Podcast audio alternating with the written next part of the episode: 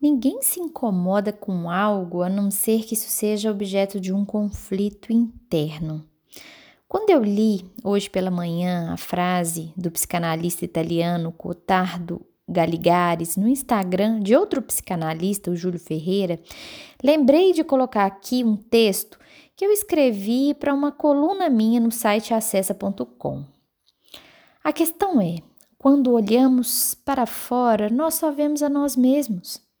E desde muito antes do aforismo grego conhece-te a ti mesmo, a questão do autoconhecimento vagueia as mentes humanas sem proporcionar resultados efetivos e positivos. E sabe por quê, gente? Porque as pessoas possuem a crença de que o processo de autoconhecimento deve ser leve, prazeroso e rápido. Só que não é.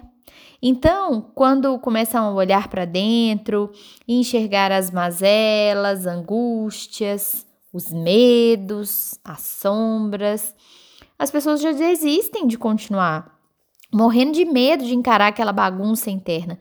E aí prefere não encarar as sombras e assim essas sombras vão sendo projetadas nos outros. Preste atenção de novo nessa frase. Ninguém se incomoda com algo a não ser que isso seja objeto de um conflito interno. E usando mais uma vez a minha metáfora da mente como a nossa morada, aquilo que eu falo sempre, né? Nossa mente é a nossa casa. Só entra quem a gente convida, né? É o nosso palácio mental. E aí, utilizando essa analogia da nossa mente como uma casa, pense comigo. Para arrumar uma casa, quando você vai arrumar sua casa, fazer aquela faxina, você não precisa antes de qualquer coisa bagunçar ainda mais? Faxina é um caos, né, gente? É uma bagunça. Arrasta os móveis, sacode o tapete, faz uma revisão nos armários e gavetas, coloca para fora o lixo, doa o supérfluo e vai abrindo espaço para o novo. É assim que funciona, né? Faxina, obra, tudo assim. É aquela história, né? Antes de limpar, é preciso bagunçar. Pois então, com a nossa psique, com a nossa mente, é a mesma coisa.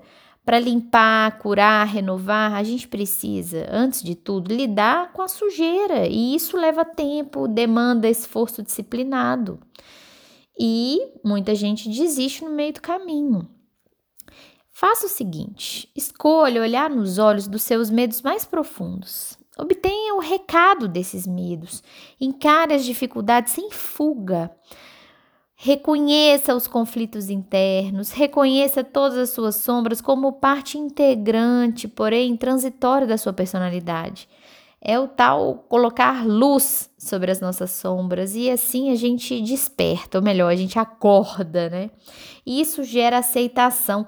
Quando você passa a aceitar as suas imperfeições, suas dificuldades, Dessa forma, você consegue aceitar também todas as outras pessoas.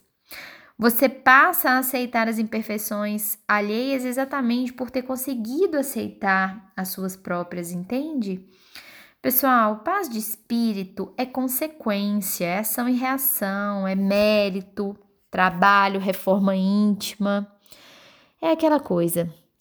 Estude, se trate e se acolha em sua inteireza.